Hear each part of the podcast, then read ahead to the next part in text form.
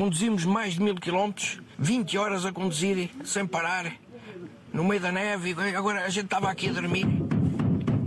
Veja o que eles estão a fazer ao caminhão. Isto, isto. Ele está a dizer que ele é muito calmo, mas os outros não. Então, que querem depois me eu bater? perguntei-lhe se calhar vão-me bater. E ele fez assim com a cara como quem diz: Pois, se calhar é o mais certo. Então pronto, me batam, pá. Deixa, não diz mais conversa, deixa, pá. Não. A ver até onde eles chegam. A ver até onde eles chegam. Continuam a abanar a cabine, pois não sei o que é que eles querem fazer. Não roubámos nada a ninguém, não chateei a cabeça a ninguém, apenas estou a dormir. A faz- Estava a dormir, a fazer o meu descanso. Como tenho direito de 9 horas. Não posso mover o caminhão durante as 9 horas, hã? porque é a lei que me permite. Agora eles podem vir aqui chatear a cabeça. Eu tenho que me levantar, tenho que ir lá à rua abrir as portas ou coisa, querem controle. Eu já lhes disse a eles: eu saio daqui ao meio-dia? Tenho horas para arrancar ao meio-dia. Eles que esperam, venham cá, eu dou os papéis e abro portas, faço o que quiser. Não estou a trabalhar, estou na minha hora de descanso. Estou farto disto, já não é a primeira vez. Já me fizeram isto montes de vezes, montes de vezes que já me fizeram isto. Bom dia, isto é assim. Nós trabalhamos 20 horas para dormirmos 9 horas. Senhor, Não é, senhor, deixa-me falar, se faz favor. Nós trabalhamos 20 horas para dormirmos 9 horas, para termos um bocadinho de descanso, para podermos trabalhar mais 20, que somos dois. sim, sim. Nós estamos a dormir e vocês dão só despelante de nos virem acordar a meio do nosso descanso e depois param-nos aí numa estação de serviço e vão-nos perguntar porque é que nós andamos a, a, a bambolear de um lado para o outro, porque é que nós vamos com sono, porque vocês não se dão ao despelante de respeitarem os condutores. Nós terminamos a nossa pausa ao meio-dia. Ao meio-dia vocês vêm cá e nós damos os papéis todos e tudo e mais alguma coisa. Até lá, deixem-nos descansar. Que nós merecemos, porque eu acho que vocês também não vão à vossa casa à meio da noite ou ao meio do vosso descanso buscar-los, pois não. Rodrigo, Eu sei que vocês são da aduana, se todos os motoristas são a dormir, o meu trabalho não faz nada. mas eu não tenho nada a ver com isso, desculpa lá. As pessoas vão à sua casa chamá-lo. Muito bem, isto foi o que me chegou. E eu quis saber o que é que se passa ao pormenor. Paula Silva, Francisco Neto, tão bons, como é que estão? Pai, hoje estamos em casa de descanso, mas mais logo já vamos sair através de viagem. É a vida. São, fazemos as 45 horas e pronto. Nós vivemos aqui eh, na zona de Múrcia, perto de Cartagena. Ok. Nós trabalhamos numa empresa espanhola e então estamos aqui, vivemos aqui e trabalhamos, não é? Afinal, o que é isto que nós ouvimos? É assim, a aduana lembra-se que a meio da- da- do nosso descanso nos vir acordar porque quer ver papéis da carga.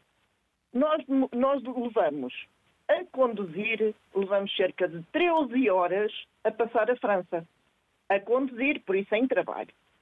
Será que quando nós estamos a descansar é que eles se lembram de vir que querem ver papéis?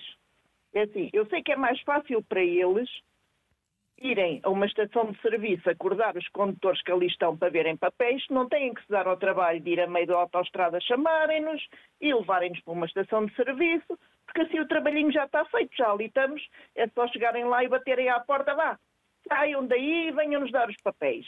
É assim, na altura estavam menos 2 graus. É assim, nós conduzimos 20 horas, depois temos 9 que temos que parar, fazer a nossa higiene, fazer o comer, comer, dormir, levantarmos-nos. Pronto, temos que fazer isto tudo em 9 horas. Resultado, a gente tinha-se deitado para aí há quê? Há 3 horas. Era quando estávamos no sono mais profundo. Bem, aquilo foi porradões no caminhão, que a gente acordou, eu acordei assim meia, meia sobressaltada, quando vimos eram os senhores. Eu perguntei-lhes, "Então, mas será que vocês têm que vir na nossa hora de descanso? É habitual fazerem este tipo de ronda ou este tipo de fiscalização a estas horas da madrugada? Isto é uma rotina? Por vezes sim, quando- de vez em quando lá se lembram de fazer isso, já não é a primeira vez que nos fazem. Por isso a revolta que, que eu disse-lhes, não, desculpe, agora vocês vão esperar até ao meio-dia, porque não era de madrugada, isto eram... Nove e tal da manhã, não, não, não eram dez. Mas era durante o vosso descanso. Fazem isso a todos os motoristas, então? Não, não, não, não. Mais, mais é aos espanhóis e portugueses. Por exemplo, nós temos uma bandeirazinha no para-brisas portuguesa e pronto, e eles vêm e é nós. Porque nós até lhes chamamos a atenção e dizemos assim, epá, porquê que os senhores não vão, há ali caminhões polacos, há romenos, há não sei quanto, porquê que os senhores não vão ali? Ele até nos disse, a gente não quer nada com os romenos. Até nos disse isto. não sei se é verdade ou se é mentira, mas que lhe garanto eu, José Candeias, mais aos espanhóis, tudo o que é caminhões tem matrícula espanhola e caminhões portugueses, pode ter certeza que é assim que eles se comportam com a gente. É assim. Eu, eu tenho 27 anos disto, eu não estou por conta nem francês nem espanhol, não. eu sou um cidadão do mundo, por aí ando, mas eu sei aquilo que estou a dizer, né? E há mais portugueses que também lhes têm passado a mesma coisa. E nós temos um, um comentário no Facebook de uma senhora portuguesa que estava na zona de Bordeus, nem, nem a deixaram calçar abriram-lhe as portas e sacaram-nos fora. E nós estávamos a preparar para partir o vidro e para meter gás de pimenta dentro do caminhão para nos tirar de lá para fora. Porque quando eu abri a porta ele estava já com aquilo e fartou-se de bater no vidro. Bem, bem, eu não sei como é que não partiu. E já viu que é, eu mais a minha mulher lá dentro, eu tive que me agarrar ao caminhão, quase que a gente batia-se um ao outro, porque eles abanaram a cabine de tal ordem, nós parecíamos dois bonecos lá dentro. Já que andei aquilo é uma, uma estação de serviço que é capaz de se aparcar ali na ordem dos 200 caminhões. E verificaram que eles fizeram isso a outros caminhões?